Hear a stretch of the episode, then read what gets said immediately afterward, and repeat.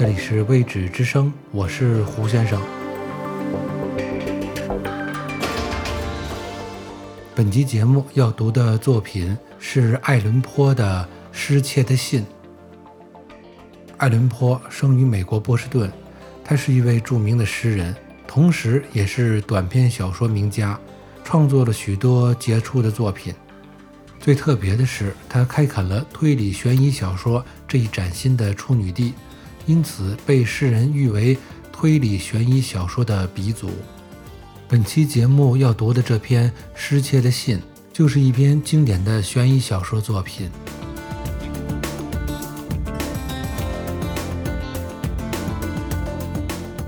失窃的信》，爱伦坡。在巴黎一个秋风萧瑟的晚上，天黑之后，我一边沉思，一边吸着海泡石烟斗。我和我的朋友迪潘在一起。这是他的图书室，在圣日耳曼旧郊区登诺街三十三号的四层楼。至少有一个小时，我们寂寂无言。然而，我脑海里却思索着黄昏时我们当作话题的那个题目——沉思所接的是，还有玛丽罗歇谋杀案的难解之谜。因此，当门被推开，进来我们的老朋友巴黎警察局局长季先生时，我也认为那是一种巧合。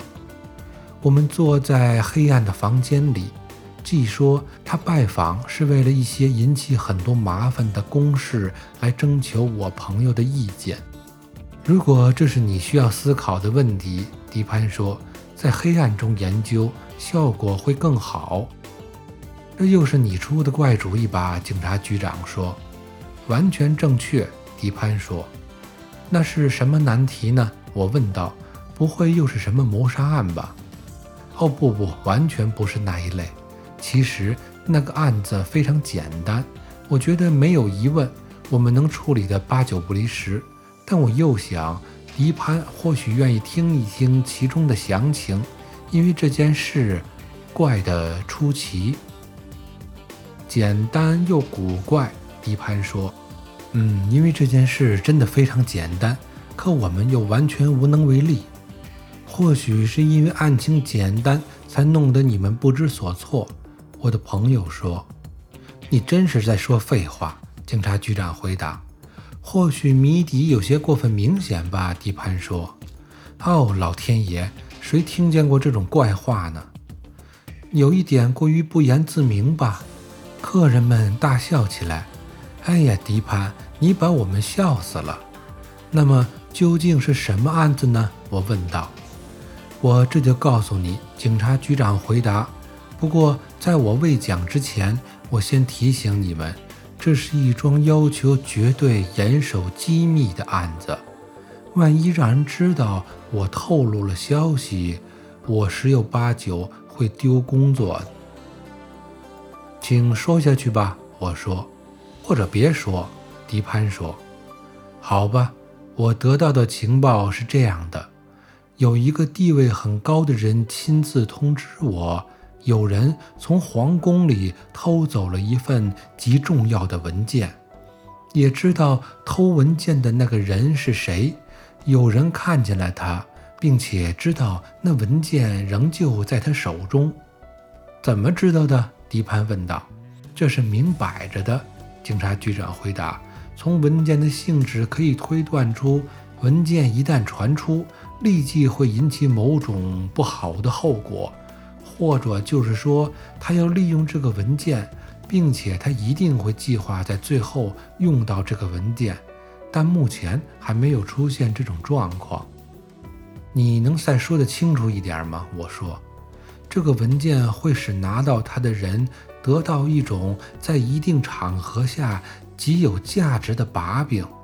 这位警察局长很擅长外交辞令，可我还是不明白。警察局长一潘说：“如果把这文件透露给别的人，现在不能说他的姓名，可使人们对一位位高权重的人产生怀疑。”这就使持有这个文件的人占尽了优势，而那位地位显赫、辉煌的人物，他的名誉和安静的生活都要受到威胁了。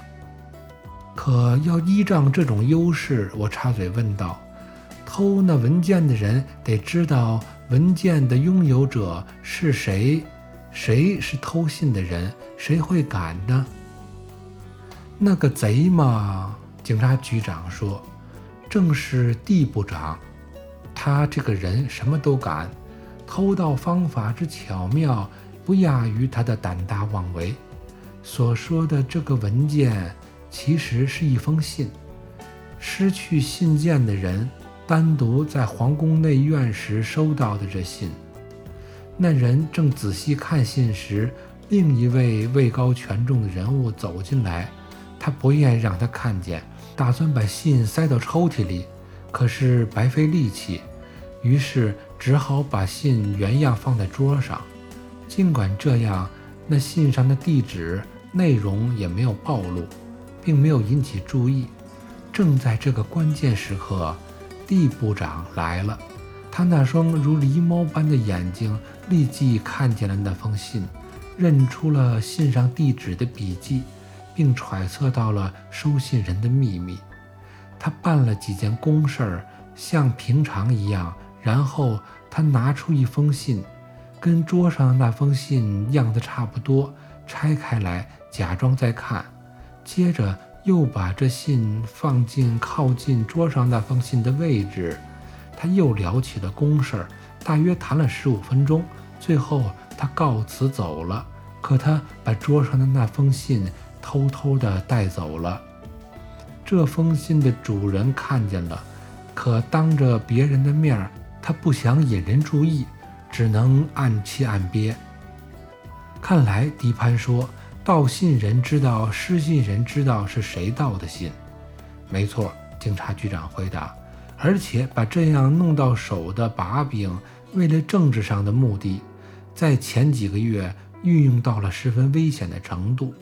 这位被偷信的人逼得走投无路时，将这件事儿委托于我。因为迪潘说，不能有比您更精明强干的人了。哦，你过奖了，警察局长回答。很清晰这件事，我说，正如你的判断，信仍然在这位地部长手里，因为有信才有把柄，有把柄才有权。没错，警察局长回答：“我首先考虑的是要彻底搜查这位部长的住处。使我们为难的是，鉴于他是位政府高官，不想让他知道我们在搜查他。未得到警告，要是让他感到我们怀疑他了，他就会做出可能一些危险的事情。但是我说，这一类调查，你应该十分在行啊。”嗯，正是因为有这一层，我才没有感到失望。那位地部长的习惯对我十分有利，他常常整夜不在家，他的仆人也不多，他睡的地方离主人的房间，仆人睡觉的地方离主人的房间有很长的距离。我弄到了一把钥匙，你知道，巴黎的任何一间房。任何一个柜子，我都能弄到钥匙打开。一连三个月，为了搜查地部长所住的那个旅馆，我一夜都没有错过。再告诉你一件十分机密的事儿：此事的酬金数目惊人。可后来，我才完全佩服这个偷信的贼了。凡是可能藏这份文件的每一个角落，我都检查过了。但是什么都没有发现。哦，他是否把信藏在别的地方了？我说，这不过可能有点勉强的，有可能。这不过勉强有点可能。迪潘说，从已知有地部长牵涉在内的这些阴谋来看，可能需要立即拿到文件，这一点几乎和占有文件一样重要。有可能需要拿出文件来吗？我说，这就是说要把它销毁。迪潘说，的确如此。我说，至于这位部长随身带着这封信的问题，我们可以，我们可以不去考虑，完全不必考虑。警察局长说，他曾有两次被抢劫的经历，仿佛遇上了拦路的抢劫犯。他本人也是我亲自监督下搜过身的。您应该可以不亲自动手，迪潘说道。这位地部长并不是个笨人。对。不完全是个笨蛋，警察局长说。可他是一位诗人，我认为诗人跟笨蛋只有一步之差。的确如此，迪潘说。不过我也曾经写过几首打油诗。我说，可不可以详细说说你搜查他的具体情况？警察局长说，实际上我们是慢慢来的，我们搜查了每一个地方。对整栋楼一个房间一个房间的搜。首先，我们检查了每一套房间的家具，在搜查橱柜之后，我们又检查了椅子。对于一些椅子上的软垫，我们用长针来刺探。对于桌子，我们把桌面拆了下来。为什么？有时候桌子的面板会被藏东西的人卸下来，把桌腿挖空，把东西放在空洞里。然后再装好面板。可是能不能利用声音来检查空洞呢？我问。这不行。把东西放进去时，可以在四周垫上一层厚厚的棉花。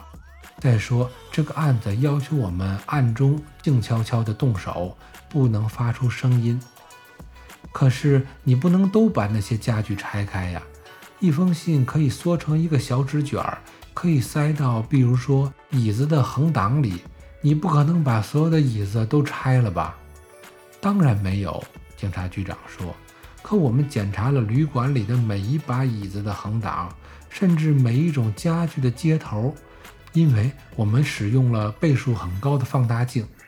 椅子上有什么新近动过的痕迹，我们都能立即看出来。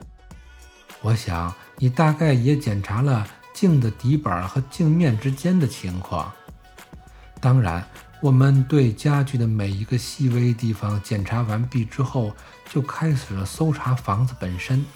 我们把房子的整个表面分成若干部分，编上号，然后仔细研究整栋房子的每一个平方米，包括隔壁的两栋房子。和先前一样，我们也使用高倍数的放大镜。隔壁的两栋房子，我大声说：“你们这工作量真大，一定很费心思吧？”“没错，我们费了大力气了。”“那你们检查房子周围的地面了吗？”“我们检查了，检查了砖块之间的青苔，发现都没有动过的痕迹。”“你们查阅了地部长的文件，也查了他藏书室里的书吗？”“当然，我们打开了每一个包裹。”不仅打开每一本书，而且每本一页一页的翻。我们还测量了每本书封面的厚度。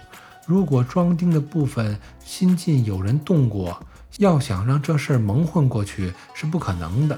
有五六本是新近装订过的书，我们用针仔细顺着缝检查过了。那你们检查过地毯下的地板吗？当然检查过了。我们掀开了每一块地毯。用放大镜检查了每一块木板，墙纸查过了吗？查过了。地下室查了吗？当然查过了。那么我说，你始终都估计错了。那封信并没有你想的那样放在这房子里。我倒是希望你说对了。警察局长说：“现在，迪潘先生，我该怎么办呢？你要彻底搜查那栋房子？绝对不用了。”警察局长答道：“我现在比我知道我在呼着气还有把握的是，信不在那房的旅馆里。我提不出再好的意见了。”迪潘说：“你大概能准确地说出那封信的特点吧？”“能。”警察局长拿出个笔记本，大声念起那份失去的信的详细内容，尤其是它外表的一些细节。念完了本上的说明之后。他立即告辞了，精神显得更加萎靡不振了。大约一个月之后，他又来拜访了我们。谈了一些平常的话题后，我对他说：“哦，警察局长先生，那封失窃的信有什么下文了吗？”真见鬼！我像迪潘建议的那样，又把房子检查了一遍，不过还是白费力气。此案的酬金是多少？迪潘问。嗯，数目很大，我不愿意具体透露数额。不过有一点我可以说，谁要能替我找到那封信，我情愿开一张五万法郎的私人支票给他。最近此案的酬金加了一倍，可我能做的事都已经做过了。实在是没有办法了。哦，是这样。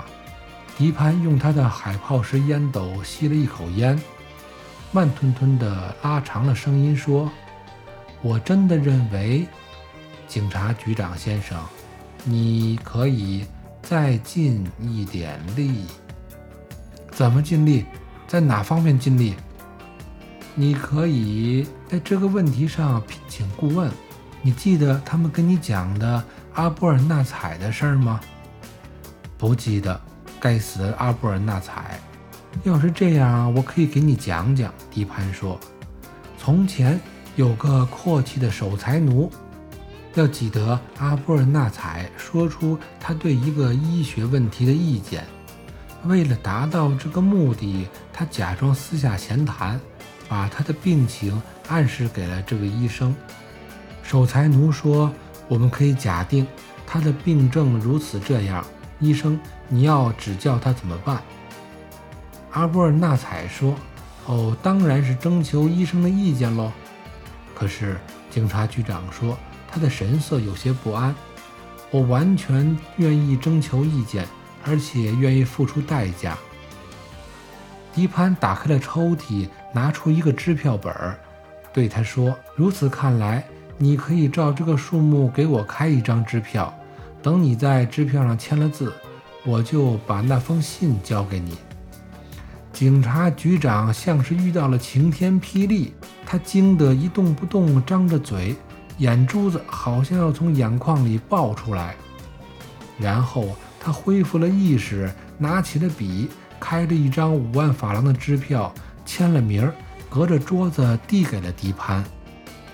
迪潘把支票仔细看了一遍，放在钱包里，然后打开他那张有分类格子的写字台，拿出了一封信，把它交给了警察局长。警察局长一看那信，欢喜到了极点。他用颤抖的手打开信，迅速把信的内容看了一遍。他已经顾不得礼貌，慌慌张张地挣扎地冲到了门口，冲出了房间。跑了出去。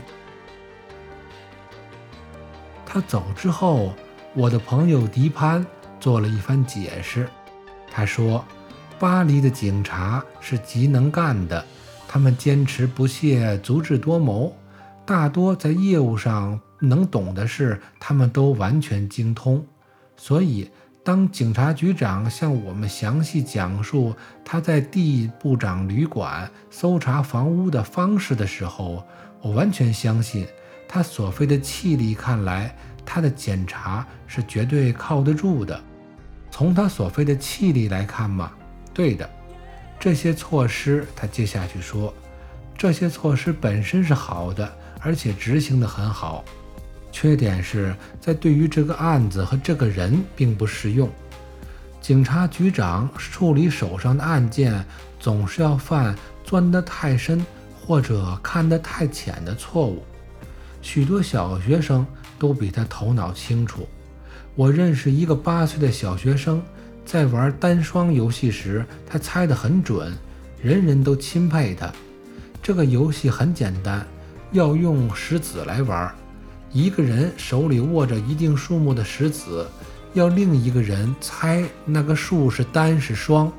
如果猜中了，猜的人赢一粒石子。如果猜错了，就输一个石子。我说的这个八岁男孩把学校所有里小朋友的石子都赢了过来。当然，他猜起来是有道理的，那不过是要观察和衡量他的对手的精明程度。比如说，如果对方是个大笨蛋，举着攥紧的手来问：“是单是双？那小学生就回答单。他输了，可是当他第二次再试，他就能赢，因为他想，这个笨蛋第一次用的是双，他那点狡猾本事只够让他在第二次用单，所以我猜单。他于是猜单，哎，就赢了。那么要对付比之前这个笨的聪明一点的人呢，他就会这样分析：这个家伙看我第一次猜单，他首先想到第一个念头大概会像前一个笨蛋一样。可是当他再想一下，就觉得这种变化太容易了。最后他决定还是再用一次双数，于是他猜双，哎，又赢了。那么这到底是怎么回事呢？我说，那不过是推理人有设身处地的观察对手的智力罢了。就是这样，迪潘说。我还问这个小学生，用什么方法能够完全的设身处地的去体察对方呢？怎么能够一下就猜中对方的心思呢？那个小学生对我说出了他的秘密技巧。